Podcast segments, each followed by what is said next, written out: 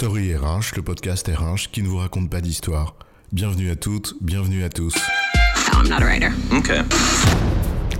Dans cet épisode, nous allons explorer les liens entre les notions de compétence et de motivation, et surtout essayer de comprendre comment elles se font écho.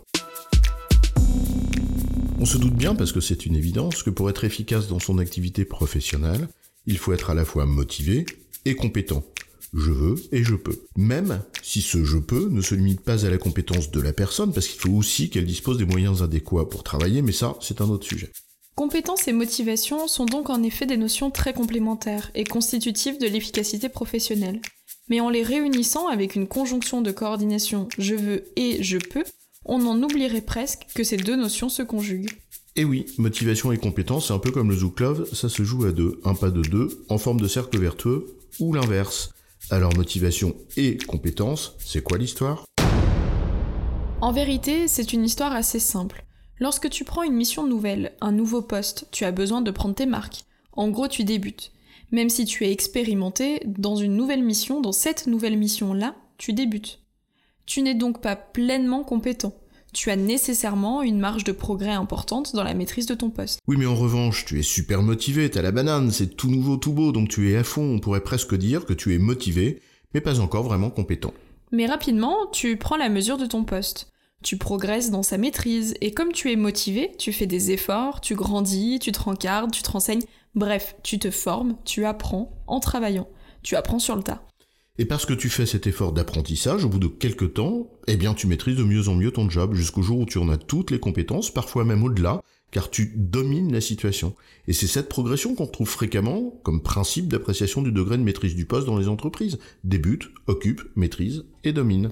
À ce moment, tu es donc au top de ta compétence dans le job et tu restes encore motivé. Compétent et motivé, tu as tous les atouts pour être efficace. Mais le problème, c'est la lassitude. Et c'est à ce moment précis, à ce carrefour, quand tu es compétent et encore motivé, que tout se joue.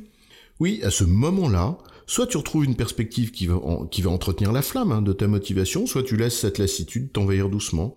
Et ça va toujours beaucoup plus vite qu'on le croit. Et si ton manager ou ta RH préférée ne t'a pas ouvert une perspective nouvelle, une perspective de carrière ou une mission qui t'intéresse, que sais-je, eh bien ta motivation va progressivement s'éroder.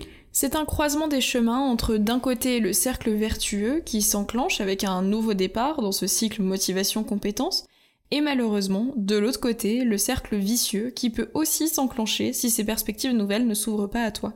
Prenez un cercle, caressez-le, et il deviendra vicieux, disait Ionesco. Et c'est ici le risque, voir ce cercle vicieux s'enclencher, ta motivation baissant par manque de perspectives nouvelles. Certes, t'es compétent, parfois même reconnu comme tel, mais ta motivation s'érode pro- progressivement. Jusqu'au moment où tu commences à t'emmerder sérieusement dans ce que tu fais. Tout devient routine, et la routine, le quotidien, c'est vite l'enfer. Alors, la motivation au plus bas, bah t'y vas à reculons, parfois même avec un casque à boulons. Et ça pèse sur le moral, ce casque, cet horizon bouché, compétent mais démotivé, alors tu te laisses euh, aller. Tu ne trouves plus cette envie de progresser, d'apprendre, de te renouveler, bref, tu te laisses aller et tes compétences s'amenuisent progressivement. Non pas que tu ne maîtrises plus ton poste, mais tu ne te mets plus au goût du jour.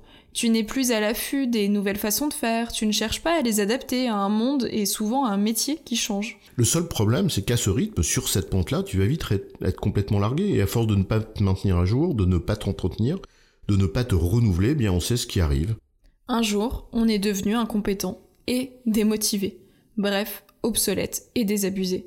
Et le pire, c'est que l'intéressé est bien souvent le dernier à en prendre conscience. Et quand tu es dans cette situation-là, on sait aussi ce qui peut t'arriver. Pas de fêlé chez Luste Cru, disait la vieille pub des années 80, et voilà, t'as bouclé la boucle, mais pas dans le bon sens.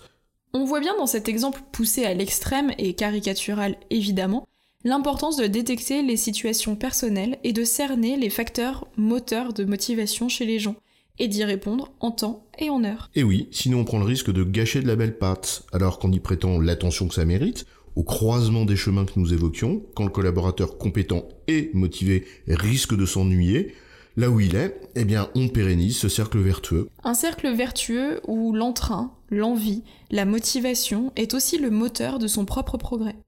En résumé, la motivation d'une personne dans son poste est un facteur de développement de ses compétences, et il faut savoir entretenir cette flamme en veillant à recréer des perspectives lorsque les personnes commencent à s'ennuyer dans ce qu'elles font. Faute de quoi, le cercle vicieux de la démotivation progressive, qui conduit à l'obsolescence des compétences, peut s'enclencher. J'ai raison, chef? Oui, tu as bon, mais on va pas en faire toute une histoire.